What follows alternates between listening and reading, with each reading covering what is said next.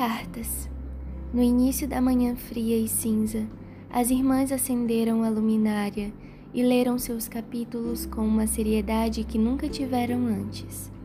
Agora que a sombra de um problema real se fazia presente, os livrinhos estavam cheios de ajuda e conforto.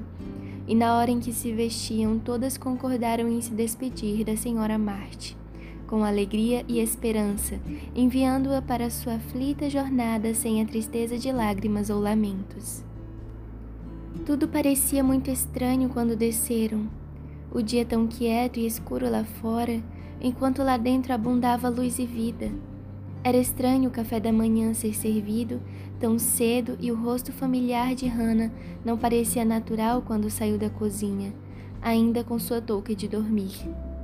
O grande baú estava pronto na sala, a capa e o chapéu da mamãe em cima do sofá e ela sentada tentando comer, mas tão pálida e desgastada do sono e preocupação que as meninas acharam muito difícil cumprir o combinado.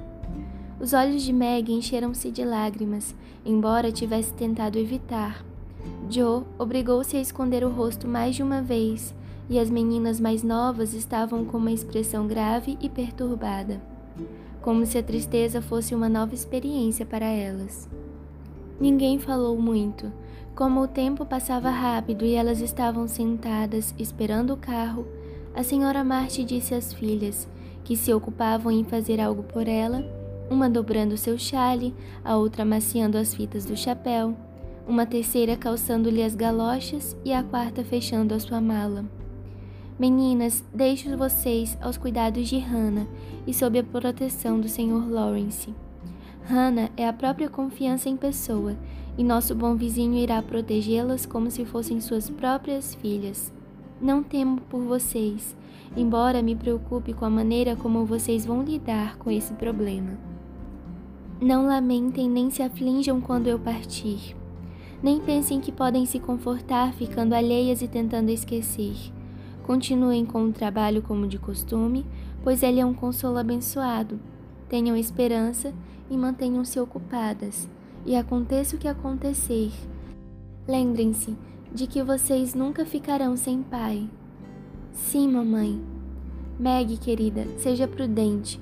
Cuida das suas irmãs, consulte Hannah e, no caso de qualquer complicação, recorra ao Sr. Lawrence. Joe, Seja paciente, não fique triste ou tome atitudes impulsivas. Escreva para mim com frequência e seja minha garotinha corajosa, pronta para ajudar e alegrar a todos. Beth, conforte-se com sua música e cumpra seus pequenos afazeres domésticos. E você, Amy, ajude todos que puder. Seja obediente e fique feliz na segurança da sua casa. Sim, mamãe, faremos isso. O barulho da carruagem que se aproximava fez todas prestarem atenção. Era chegada a hora mais difícil e as meninas portaram-se bem. Nenhuma chorou, nenhuma fugiu ou lamentou, embora seus corações estivessem muito pesados ao enviarem mensagens calorosas ao pai, lembrando-se enquanto falavam de que já poderia ser tarde demais para que estas fossem entregues. Beijaram a mãe com calma, abraçaram-na com ternura e tentaram acenar alegremente quando ela partiu. Laurie e o avô também saíram para se despedir, e o Sr. Brooke parecia tão forte, sensível e bondoso que as meninas logo batizaram de Senhor Bom Coração. Adeus, minhas queridas. Deus abençoe e proteja, sussurrou a senhora Marte ao beijar o rosto de cada uma apressando-se para entrar na carruagem. À medida que a carruagem se afastava, o sol aparecia. E olhando para trás, ela viu a luz que derramava sobre o grupo no portão, como um bom presságio. As meninas também viram, sorriram e acenaram, e a última coisa que ela contemplou quando virou a esquina foram os quatro rostos iluminados, e atrás delas, como se fossem guarda-costas, o velho Sr. Lawrence, a leal Hannah e o devotado Laurie. Como são todos bons conosco, disse ela, virando-se para encontrar uma prova viva disso na respeitosa simpatia do jovem Sr. Brooke. Não vejo como poderia ser de outra forma, retornou o rapaz sorrindo de forma tão contagiante que a senhora Marte não conteve o próprio sorriso. Então a jornada começou com um bom presságio da luz do sol, dos risos e das palavras cordiais. Sinto como se tivesse acontecido um terremoto, disse Joe quando seus vizinhos foram para casa tomar café da manhã, deixando-as descansarem e se acalmarem. Parece que metade da casa foi embora acrescentou Meg desapontada. Beth abriu a boca para dizer algo, mas só conseguiu apontar para a pilha de meias caprichosamente remendadas que jazia sobre a mesa da mamãe, mostrando que, mesmo nos últimos momentos de pressa, ela havia pensado e trabalhado para elas. Era algo pequeno, mas acertou em cheio seus corações, e apesar das suas corajosas resoluções, todas desataram em um choro amargo. Hannah, com sua sabedoria, deixou que elas aliviassem os sentimentos. E quando o pranto dava sinais de acabar, foi ao socorro delas, armada com uma cafeteira. Agora, minhas queridas meninas, lembrem-se do que sua mãe disse e não se preocupem. Venham tomar uma xícara de café e depois vamos trabalhar pela dignidade da família. O café era um presente carinhoso e Hannah demonstrou imenso tato ao fazê-lo naquela manhã. Ninguém poderia resistir aos seus gestos persuasivos ou ao convite aromático que saía do bico da cafeteira. Sentaram-se à mesa, trocaram seus lenços por guardanapos e em dez minutos tudo estava bem novamente. Tenham esperança e mantenham-se ocupadas, esse é o nosso lema. Vamos ver quem melhor vai se lembrar dele. Eu vou para a casa da tia Marte como de costume. Oh, já imagino o sermão disse Joe tomando um gole e com o espírito revigorado. Eu vou para os King, embora preferisse ficar em casa e cuidar das coisas aqui, disse Meg desejando que seus olhos não estivessem tão vermelhos. Não é preciso, Beth e eu podemos cuidar da casa perfeitamente, disse Amy com ar de importância. Hannah vai nos dizer o que fazer e tudo vai estar em ordem quando você voltar, acrescentou Beth pegando um esfregão e uma bacia sem demora. Acho a ansiedade muito interessante, observou Amy comendo açúcar pensativamente.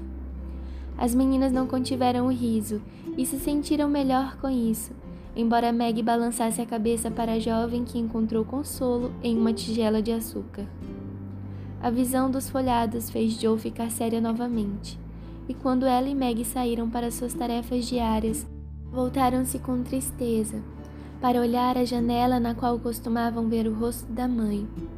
Não estava lá, mas Beth lembrou-se da pequena cerimônia doméstica e ficou no lugar da mãe acenando para elas como uma boneca chinesa de porcelana.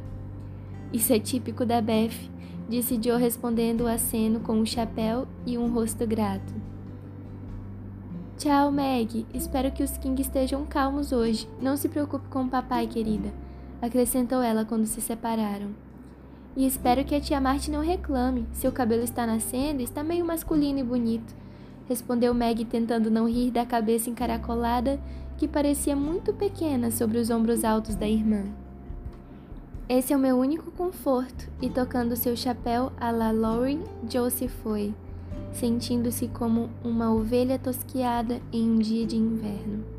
As notícias sobre o pai confortaram bastante as meninas, Embora ele estivesse gravemente doente, a presença da melhor e mais terna enfermeira já lhe tinha feito bem. O Sr. Brooke enviava boletins diários e, como chefe da família, Meg insistia em ler os despachos, que ficavam mais animadores à medida que as semanas passavam.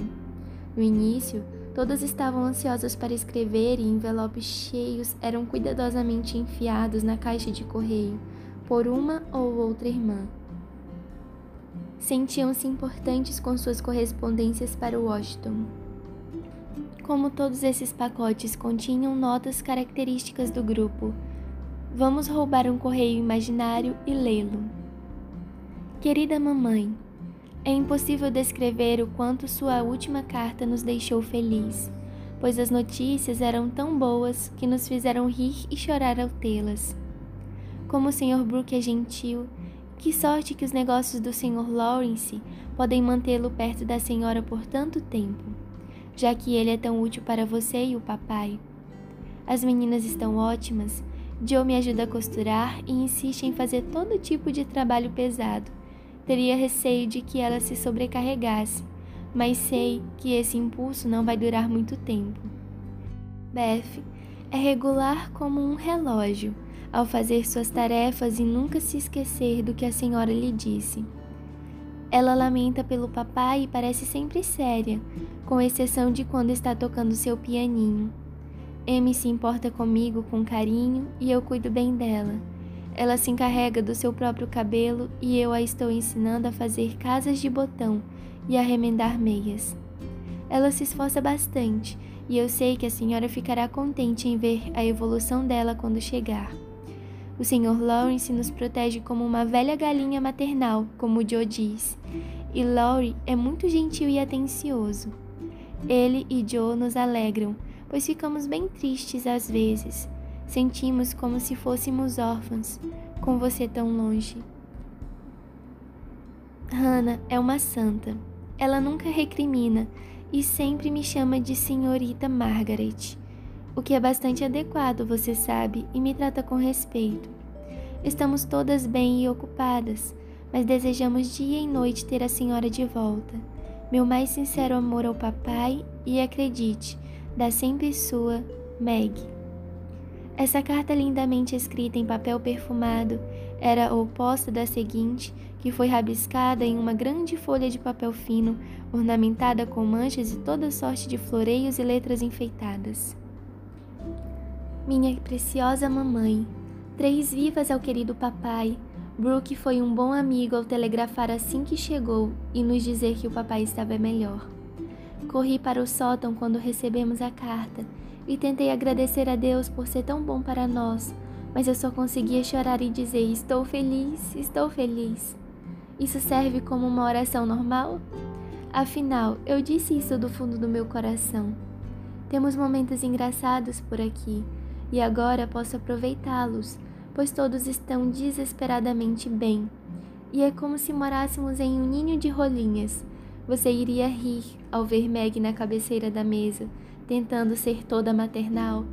Ela fica mais bonita cada dia e me encanto por ela às vezes. As crianças são os arcanjos de sempre e eu, bem, eu sou a Jo e nunca vou ser nada além disso. Oh, devo dizer-lhe que quase me indispus com Laurie. Tomei a liberdade de contar-lhe uma bobagem e ele ficou ofendido. Eu estava certa, mas não me expressei bem e ele foi para casa dizendo que não voltaria até eu pedir desculpas. Neguei e fiquei furiosa. Durou um dia. Senti-me mal e desejei muito que a senhora estivesse aqui. Laurie e eu somos muito orgulhosos. É difícil pedir desculpas.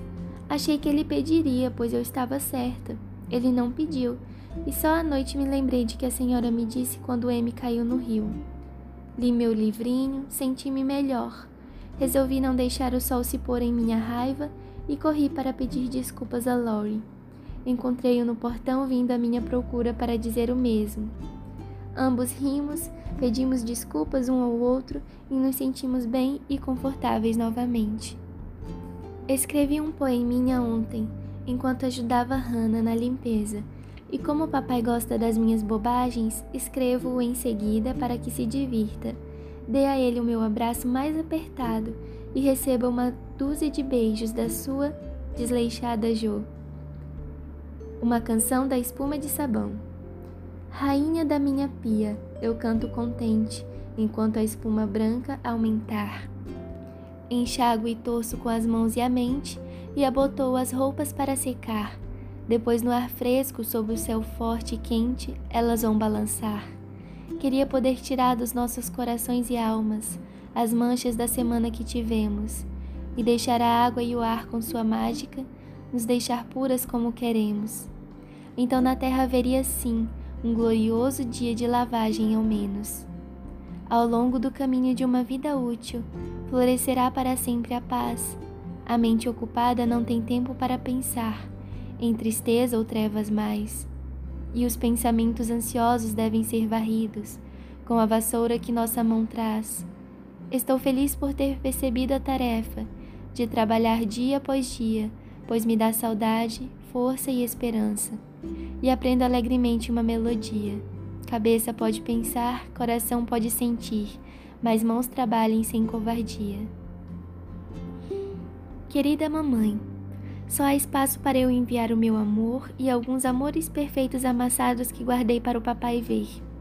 Eu leio todas as manhãs, tento ser boazinha o dia inteiro e canto para mim mesma até dormir como o papai fazia. Não consigo mais cantar Terra do Fiel porque choro. Todas estão sendo muito carinhosas e estamos felizes como podemos estar sem você. M quer o resto da página, então devo parar. Não me esqueci de cobrir os suportes, dou corda no relógio e arejo os quartos todos os dias. Beijo o papai na bochecha que ele diz ser minha. Oh, volte logo para sua amada Befzinha. Ma chérie, mamá. Estamos todas bem e faço minhas lições sempre, e nunca contrário às meninas. Meg diz que o que quero dizer é contrario, então escrevo aqui as duas palavras para você escolher a mais adequada. Meg é um grande conforto para mim e me deixa comer geleia toda noite na hora do chá. Ela é tão boa para mim. Joe diz que é para manter meu humor adoçado.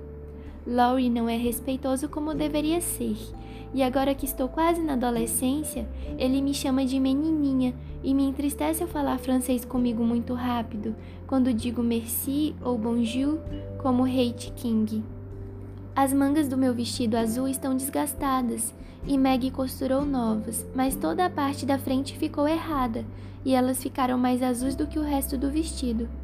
Fiquei triste, mas não se preocupe, pois lido bem com meus problemas. Mas queria que Hannah pusesse mais goma nos meus aventais e fizesse bolos de trigo todo dia. Ela pode? Não coloquei o ponto de interrogação bem? Meg diz que minha pontuação e minha ortografia são ruins e fico aflita. Mas meu Deus, tenho tanta coisa para fazer, não posso parar. A manda um monte de amor ao papai, sua filha afetuosa, M. Curtis Mart. Cara Senhora Marte, escreva estas linhas para dar notícias. As meninas são espertas e muito inteligentes. A senhorita Meg vai se tornar uma boa dona de casa. Ela gosta disso e aprende tudo surpreendentemente rápido. Joe faz tudo para passar na frente. Ela não para e nunca sabemos onde ela está aprontando. Lavou uma bacia de roupas segunda-feira, mas a encomou antes de torcê-las e manchou de azul um vestido rosa. Eu pensei que ia morrer de rir. Beth é uma criaturinha linda e me ajuda muito, sendo proativa e confiável. Ela tenta aprender tudo e vai ao mercado apesar da idade. Também faz contas com minha ajuda. É maravilhosa. Temos feito bastante economia até agora. Só as deixo tomar café uma vez por semana, como a senhora deseja, e as mantenho saudáveis. Amy não se preocupa com nada, usando suas melhores roupas e comendo doces. O Sr. Lowry está brincalhão como sempre e vira a casa de cabeça para baixo com frequência mas ele gosta das meninas, então deixo que brinquem à vontade. O velho senhor manda várias coisas. Meu pão está crescendo, não tenho mais tempo para escrever. Meus cumprimentos ao senhor Marte e espero que esteja se recuperando da pneumonia. Respeitosamente, Hannah Milley. Enfermeira-chefe da ala número 2. Tudo calmo no Rappahannock. Tropas em boas condições, departamento do comissário bem conduzido, a Casa da Guarda sob comando do Coronel Ted, sempre em serviço, e comandante-chefe General Lawrence passa o exército em revista todos os dias. O quartel-mestre Miller mantém um acampamento em ordem e o Major Leão fica de prontidão durante a noite. Uma salva de 24 tiros para as boas notícias recebidas de Washington e um desfile com uniforme foi realizado no quartel-general comandante-chefe envia seus cumprimentos e se une cordialmente com o Coronel Ted. Cara senhora, as meninas estão todas bem. Beth e meu menino enviam um relatório diário. Hannah é um modelo de empregada e protege a bela Meg como um dragão. O bom tempo permanece ainda bem. Rezo para que Brooke seja útil e escreva-me caso precise de fundos para cobrir despesas extras. Não prive seu marido de nada. Graças a Deus ele está se recuperando do seu amigo sincero e criado, James Lawrence.